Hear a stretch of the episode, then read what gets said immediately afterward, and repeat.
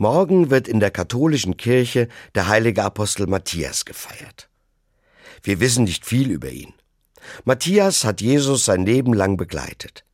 Er ist für seinen Glauben gestorben und sein Leichnam soll bis in unser Nachbarbundesland Rheinland-Pfalz gekommen sein. Sein Grab wird bis heute in Trier an der Mosel verehrt. Viele kennen aber auch eine Bauernregel, die es zum Gedenktag des Apostels gibt. Sie heißt, Matthäus bricht das Eis. Diese Regel hängt natürlich mit der Jahreszeit zusammen.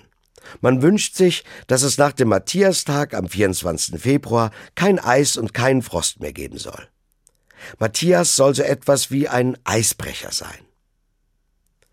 Mir gefällt diese Regel gut.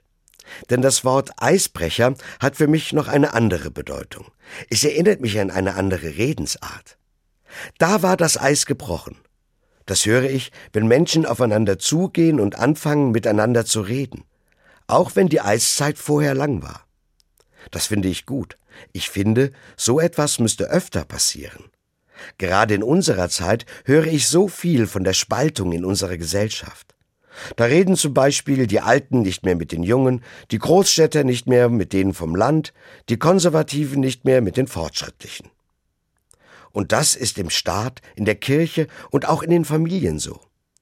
Da wünsche ich mir ganz oft einen Eisbrecher oder eine Eisbrecherin.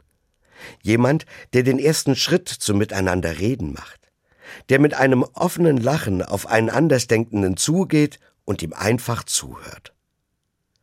Der Eisbrecher Matthias war vermutlich so einer. Bestimmt hat er einfach das getan, was Jesus ihm gezeigt hat. Auch Jesus hat den Menschen zugehört, Außenseiter zurückgeholt und Menschen wieder miteinander ins Gespräch gebracht. Genau das will auch ich immer wieder probieren. Der Apostel Matthias soll mir dabei helfen. Denn katholische Christen bitten ja ihre Heiligen immer darum. Das tue ich morgen am Matthiastag ganz besonders. Matthäus bricht das Eis.